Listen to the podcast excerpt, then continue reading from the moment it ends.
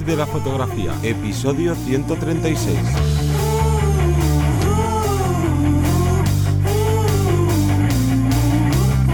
Bienvenido y bienvenida al podcast que te enseña a vivir de tu pasión, es decir, vivir de la fotografía, donde semana tras semana encontrarás todo lo que necesitas saber sobre el mundo de la fotografía como negocio. Una parte de marketing, de búsqueda de clientes, posicionamiento online, marca personal, bueno, un largo etcétera. Yo soy Teseo Ruiz y conmigo y contigo tenemos a Johnny Gómez. Muy buenas. Y es que llega el calor, el buen tiempo, las ganas de estar fuera de casa o en principio de estar en, no estar en el interior y empezamos a proponernos o nos empiezan a proponer sesiones Mm, de estilo exterior y tenemos que plantearnos si estamos preparados para esa demanda, ya sea eh, de, trabajo, incluso esa preparación previa que nosotros queremos hacer para estar a tono para el verano, para hacer este tipo de sesiones. Entonces vamos a dar varios consejos y pautas muy importantes para poder trabajar cómodamente en exteriores y no tener ningún problema. Pero antes vamos a hacer un call to action, vamos a recordar un poquito nuestra academia. Y es que este podcast forma parte de la Academia de Vivir de la Fotografía, que la encuentras en vivirdelafotografía.es, todo muy sencillito de encontrar. Y es que esta academia es online y funciona como un HBO, como un Netflix, donde tú pagas 10 euros al mes y tienes acceso a todos los cursos que ya hemos publicado, que vamos ya por más de 23 cursos, pero también a los nuevos cursos que se van publicando cada semana, ya que todos los lunes, miércoles y viernes te encuentras un nuevo capítulo con el que seguir aprendiendo y bueno, seguir reforzando también toda esta parte de la fotografía, tanto a nivel de marketing, que es esencial, pero sin olvidar obviamente la parte técnica y artística de, la fotografía. Y esta semana los cursos que se están publicando son dos. Por un lado tenemos el curso de plugins para páginas web de fotografía, porque sí, plugins hay muchísimos, pero ¿cuáles son los que vas a necesitar como fotógrafo o fotógrafa? Ya sea que, oye, pues sabes que necesitas una funcionalidad extra en tu web que no viene con la base de WordPress, pero no sabes qué plugin es el más recomendable, cuál elegir, te pierdes, o quizás algunos plugins que no sabes qué deberías estar utilizando y ahí es todo lo que vas a estar viendo en este fantástico curso pero también tenemos el curso de Capture One, que ya vamos por el cuarto curso, no cuarto capítulo, sino cuarto curso de Capture One, porque hemos querido hacer pues un mega curso, ¿no? Que incluya horas y horas de formación para aprender cada detalle de este increíble software de revelado y también de catalogación. Así que esto es lo que vais a tener esta semana en vivirdelafotografía.es por tan solo 10 euros al mes.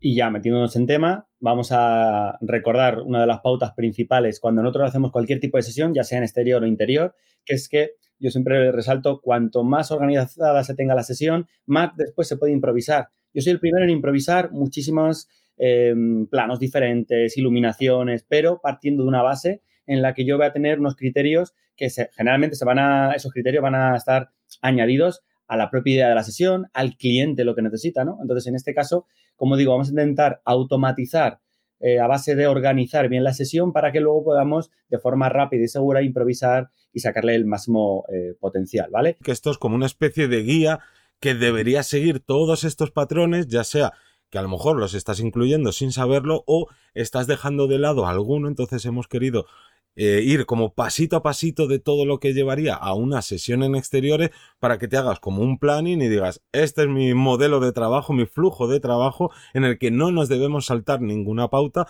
porque eso nos va a acarrear o problemas o cometer errores, etcétera. Sí, yo lo, comparo con un porcentaje de fiabilidad. Quiere decir, cuantos más puntos de estos tengas, pues más probable es que tu sesión eh, tenga pues todo el potencial, hayamos aprovechado, hayamos eh, ya no solo la iluminación, el espacio, eh, lo que nos haya dicho el cliente o el modelo. Entonces, ¿qué pasa? Que cuantos menos de estos puntos tengamos, seguimos teniendo un 50, un 30, un 20% de posibilidades y ahí depende de la suerte de cada uno. Que, cada uno vaya a ver cómo se lo cómo se apaña. Además, esto, perdona que te corto otra vez, esto es como un examen, ¿no? Si tú vas a, bueno, yo voy a ir a sacar un 6, pues puedes sacar un 5, un 4, pero lo que hay que intentar es ir a por el 10 y luego, oye, pues si te quedas en un 9, en un 8 y medio, pues ni tan mal, ¿no? Sí, sí, tal cual. Entonces vamos a dividirlo en una parte de inicio, un previo a la propia sesión. Cuando hablamos de inicio sería incluso desde la parte de, email, o sea, ya el primer contacto con el cliente, luego tenemos un previo a la sesión, durante la sesión y luego la, parte final después de, la, sesión. Vamos a empezar con el inicio y es que aquí tenemos que sacar del árbol eh, dos ramas bien grandes, que una cosa es que sea una rama, tendríamos la rama de cliente, el cliente que va a demandar un trabajo en exterior, X el que sea, pues mira, quiero una sesión así, o tengo un evento, o quiero hacer unas fotografías de, mis productos, pero las quiero en exteriores para que se vea la hierba mientras que tengo colgado un, yo qué sé, un pantalón que he hecho, ahí dependiendo de cada uno. Y luego, por otro lado, sería al revés. En este caso, yo tengo una idea, un, un trabajo, un, remate, pues yo hago sesiones al lado de este palacio siempre porque es muy bonito, la hora de atardecer, tal, algo muy cerrado que lo que tengo que hacer es intentar, en este caso, em, adaptarlo un poco, un pelín al cliente. O sea, es diferente. Cuando el cliente me pide una cosa y yo tengo que improvisar a partir de esa idea, tengo que adaptarme a, esa idea. Y otra cosa es que yo tengo ya un producto cerrado, una sesión cerrada y tienen que más o menos adaptarse ese cliente a esa idea y, y irlo viendo. Ahí tendríamos esas dos primeras ramas que son bastante eh, diferentes. Claro, aquí como bien has dicho, al final es una pequeña adaptación. No podemos llegar y decir, bueno, mira, se me ha ocurrido una sesión espectacular con, me lo voy a inventar, joyas en la naturaleza que lo voy a mezclar con fotografía nocturna. Oye, es una idea y a lo mejor muy innovadora y está genial que tú esa idea se la quieras vender a tu cliente, pero tampoco hay que, digamos, imponérselo, ¿no? En estas dos opciones tiene que ser un poco un ten con ten, igual que si a ti te llega a lo mejor un cliente y te dice, oye, yo te quiero contratar porque quiero esto, y a lo mejor tú sabes que eso no es lo mejor a nivel fotográfico, pero ojo, también a nivel de su negocio, porque hay a veces que hay clientes que te piden unas cosas que dices, madre mía, no es que vaya a quedar yo mal como fotógrafo haciendo esas fotos, es que tu negocio o es que tú mismo, ¿no? Si no son negocios, si son personas, eh, pues no es la mejor opción, pues entonces también hay que tratar ahí, hablar con ese cliente y decir, oye, pues mira, ¿no? Intentar llevarle hacia, hacia este otro lado y entonces ver dentro de la idea que tengas tú o de la idea que te haya lanzado tu cliente, ver qué posibles alternativas hay para que los dos, entre comillas, cedáis y consigáis un, algo en común. Claro, y es que una vez que tengamos esa idea común, es importantísimo, y yo no me canso de decirlo porque aquí es cuando, cuando vienen los clientes tóxicos los problemas, tenerlo todo por escrito, ya sea un email, puede ser si queréis incluso por WhatsApp, por cualquier tal, lo ideal sería un email, pero que quede todo por escrito para que no haya mal, bueno, equívocos, de, por ejemplo, que el cliente se piense que le vamos a entregar todas las fotografías de la sesión, cuántas veces habremos visto esto de, bueno, es que Mm, si has hecho 30 fotografías, ¿por qué no me manda las 300? ¿no? Porque las 300 no están editadas. A lo mejor yo te voy a mandar 10 o porque yo cuando hablé contigo, tú me pediste 5 mm, fotos, 10 fotos, de repente has visto que he tomado 300 porque hemos estado toda la mañana, pero no te voy a mandar las 300 porque no representa mi trabajo, porque no hemos sacado todo el potencial de esas fotografías. Esto que parece una tontería, te puede buscar un problema porque ese cliente no entiende, no está, eh, por así decirlo, acostumbrado a trabajar a lo mejor con un fotógrafo o con una fotógrafa y va a demandar pues todo, la cantidad, ¿no? Más que la calidad muchas veces. Por escrito, todas las pautas, el tiempo que vamos a tardar en mandar las fotografías, cuántas fotografías van a ser, eh, dónde vamos a estar, cuál es el, radio donde nos vamos a mover, porque a lo mejor eh, quedas con el cliente, todo te parece estupendo y de repente te dice, no, no, mejor lo hacemos más cerca de mi casa y resulta que vive a 300 kilómetros de ti. Y ahí no te ha dicho nada y tú ya lo tienes todo cerrado y ya está incluso pagado y a ver cómo negocias eso, ¿no? Todas esas pautas deberíamos tenerlo y de hecho recuerdo que nosotros tuvimos, em, estuvimos compartiendo una serie de contratos en su, en su momento en nuestra web para, para todos los que, em, para una promoción que hicimos, ¿no? En su momento y funcionaba muy bien. Mucha gente eh, nos pedía esos contratos. Bueno, gestión, nosotros podemos crear nuestro propio contrato, también depende un poco de, las, de los clientes, de nuestras expectativas, pero como digo, que quede todo por escrito lo más claro posible y esto no tiene por qué asustar a los clientes, que también hay mucha gente que nos dice, yo es que claro, le voy a hacer una sesión y le enseño un contrato y la gente parece que se asusta. Mm, si tú la educas, si tú le enseñas que esto es para tu seguridad y para su seguridad, tú dices, no, es que aquí va a aparecer que yo te voy a entregar las fotos en 15 días. Es que puede haber otros fotógrafos que tarden más, pero yo te doy esa fiabilidad y por eso vamos a firmar el contrato. Y esa persona va a decir, claro, claro, yo lo quiero firmar porque, porque quiero estar seguro. Entonces, hay que tener eso en cuenta. A final de cuentas, si un cliente no quiere firmar, ¿no? Después de haberse leído el contrato, porque a lo mejor lo que dices tú le suena como demasiado impactante, pero si se lee el contrato y no quiere firmarlo, quizás hay que dudar bastante de ese cliente y quizás la, mejor opción es salir corriendo. Pero bueno, ahora, ahora pasaríamos a la siguiente parte que sería pues digamos, el previo, ¿no? Ya te han contratado, ya habéis hecho, ¿no? Todo, todo este acuerdo. ideas. Claro. Y ahora lo que viene es la preparación que tienes que hacer tú con el cliente, no, no con el cliente, perdón, sino con la sesión. Y para ello es imprescindible, pues ese briefing, ese storyboard, ese ir cogiendo eh, distintas ideas para decir, vale, si este cliente me pide esto, aunque yo ya puedo tener controlado esa materia, ¿no? ese tipo de sesión específica, está genial que vuelvas a inspirarte, a buscar inspiración en distintos sitios, que no tiene que por qué ser únicamente eh, mirar otras fotografías de otros compañeros o de otras compañeras, sino, pues bueno, ir viendo, porque claro, no todos los, aunque siempre sea el mismo tipo de trabajo, en este caso, como es en exteriores, en cuanto te cambie la localización, pues oye, tú tienes que ver qué posibilidades tiene esa localización, en qué horario del año estás para ver qué luz vas a tener, ¿no? Pues una serie de cuestiones que tú debes preparar tanto para ti y también para cuando tú ya hagas este trabajo, mostrárselo a tu cliente con ese briefing, ¿no? De llegar y decir, pues mira, he pensado en esto, aquí tengo fotos, mira, fotos que yo ya he hecho por si te gusta este estilo, o incluso, mira, he visto esto que también ahora eh, está funcionando muy bien, que yo no tengo ninguna muestra, pero aquí te enseño esto. Ojo, aquí siempre, si vais a hacer esto de mostrar fotos que no son vuestras, que sepáis al 100% que sois capaces de realizarlas. Porque claro, si aquí le llegas y le muestras una foto de, yo que sé, de Annie Lebovich y le dices, mira, quiero hacer esto, pues es difícil que a lo mejor puedas llegar a ese, a ese nivel y te estás tirando tu piedras contra ti mismo, ¿no? Antes de ni siquiera empezar el trabajo. De la, propia, de la propia sesión. También es cierto que nos puede ayudar a que el cliente se centre y es otro, otro, otro seguro el hecho de decirle, mira, podemos hacer fotos así, así, así. Y claro, a lo mejor ha visto tus fotos en tu página web o en Instagram o donde sean, eh, ha visto unas fotos en concreto que llevan mucha edición y quiere las mismas. Y resulta que a ti te ha contratado el lote o el pack o el tipo de sesión más sencilla o, claro, hay que decirle, mira, esto podemos hacer estas cosas, este tipo de, sesiones y si quieres algo más elaborado o quieres tal, bueno, pues esa, esa muestra te va a permitir, como digo, el tener claro ya no solo tú, sino el cliente lo que quiere. Y eh, para nosotros, como bien dices, esto es súper importante porque yo tengo que saber, por ejemplo, si la localización va a estar abierta en esos horarios. Se requieren unos permisos para aprovechar esa localización. Si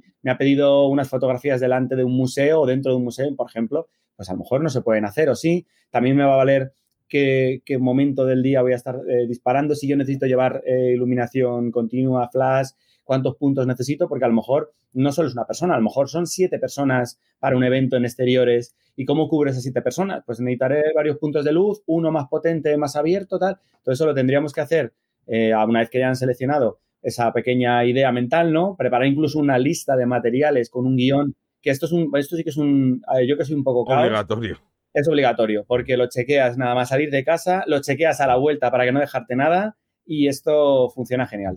Es más, yo diría de, o a mí por lo menos lo que me gusta es dejar preparado todo el día antes.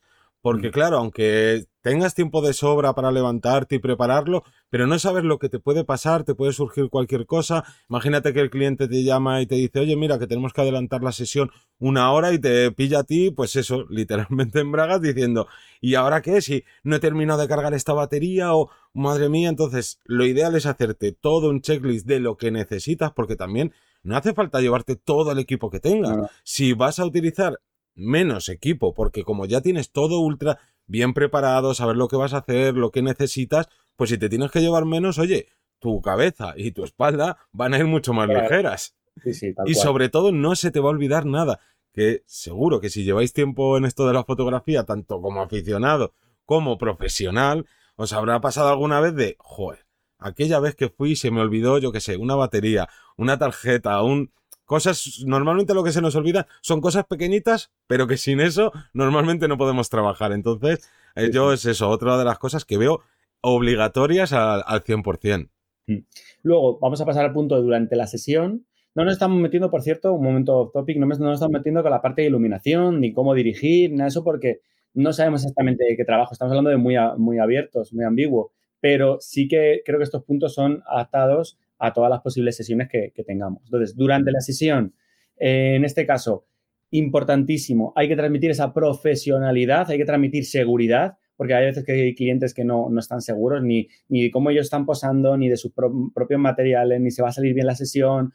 Entonces hay que transmitir, repito, esa profesionalidad y no nos vale estar ahí probando, experimentando. Me explico, ¿no? No puede ser que yo nunca haya hecho fotografías a las 3 de la tarde y me plante allí con todo el sol o con toda la sombra o, y quiera rellenar con unos flashes de colores cuando nunca he probado geles en los flashes y intente experimentar o, como digo, probar cosas nuevas con el cliente delante. ¿Por qué? Porque seguramente esas pruebas oye, tocamos madera, ojalá que salgan bien, pero seguramente esas pruebas no vayan a salir bien, el cliente vea que no estás consiguiendo lo que tú quieres ya él se va a poner nervioso, tú te vas a poner nervioso porque se pone nervioso. Entonces, todas las pruebas, todas las experimentaciones previamente en casa, en el estudio, la experiencia nos lo va dando. Y eso es lo que también muchas veces eh, nos escribís diciendo, oye, pues es que me da mucho, tengo los primeros trabajos, tengo una tensión, estoy muy, muy nervioso, muy nerviosa. Y eso es porque generalmente no hemos experimentado lo suficiente. Si tú has hecho 100 veces lo mismo, estoy, siendo muy exagerado, ¿vale? Pero si tú has hecho ya 20 sesiones con personas, eh,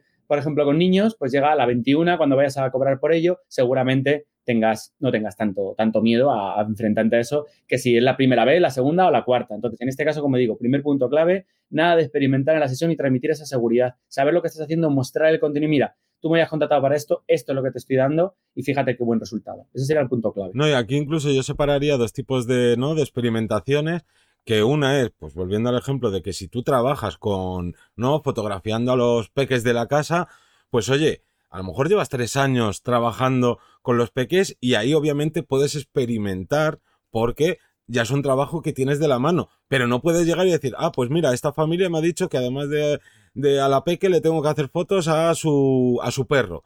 Pues ahí no puedes experimentar, obviamente. Ahí intenta ir a lo más básico, al, ¿no? al mejor trabajo que tú puedas hacer, pero no empieces a decir, ah, pues si pongo, ¿no? Llevándolo al extremo otra vez, el gel de color con el perro y a la vez que he hecho humo y déjame, ¿has utilizado una máquina de humo con un perro alguna vez?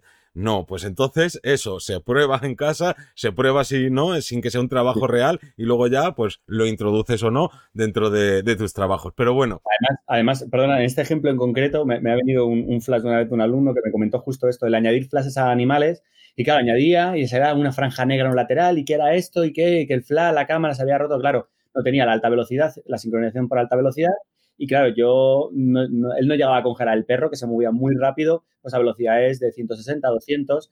Y, y, claro, le faltaba ese plus y no podía, por la cabezonería, de disparar con los flashes que nunca había disparado con ellos en alta velocidad. Exactamente. Mm. Y luego, otro punto súper importante es que hay que evitar sufrir.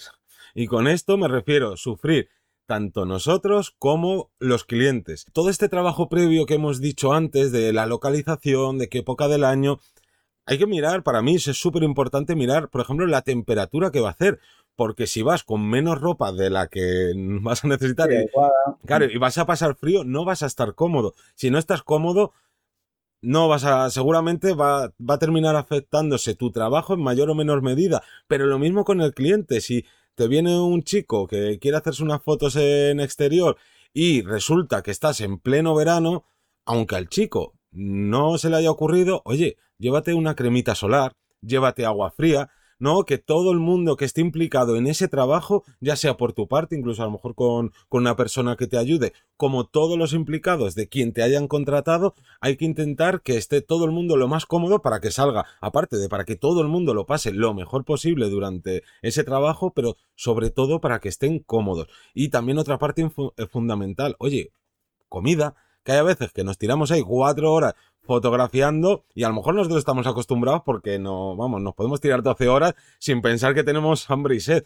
Pero el resto de personas. O el resto de gente lo tiene ahí. Es que es un punto, yo lo veo súper importante y parece muy lógico, pero se nos olvida que el cliente no solo quiere las fotos, quiere la experiencia. Muchísimas de las veces es la experiencia de la propia sesión, o también depende si, es un, cliente particular, un negocio, pero yo, por ejemplo, me, fijo en las sesiones de, parejas, por ejemplo, o de una persona en concreto, tal, y esa persona, si está sufriendo un poco, también hay gente que le, gusta un poco pasarlo mal, entre comillas, cuando digo de, le mola ese toquecito de, pues es que la sesión costó mucho porque hacía mucho frío, o estamos en un lago helado, tal, pero no suele ser lo normal. Lo normal es que si esa persona se va a meter, eh, vas a hacer una sesión en el lago ahora que llega verano y tal, eh, y el agua está fría, esa persona te va a poner una cara de agua fría, no vas a poder dirigirla correctamente porque está, va a estar temblando y luego no se va a quedar bien con la experiencia y cuando ya, ya te la ha pagado, ¿no? Pero va a estar diciendo, es que fíjate cómo he salido, es que fíjate dónde me ha llevado. Y era más sencillo hacerlo en otro sitio o cambiar la idea. Entonces, o parar. Que a la gente.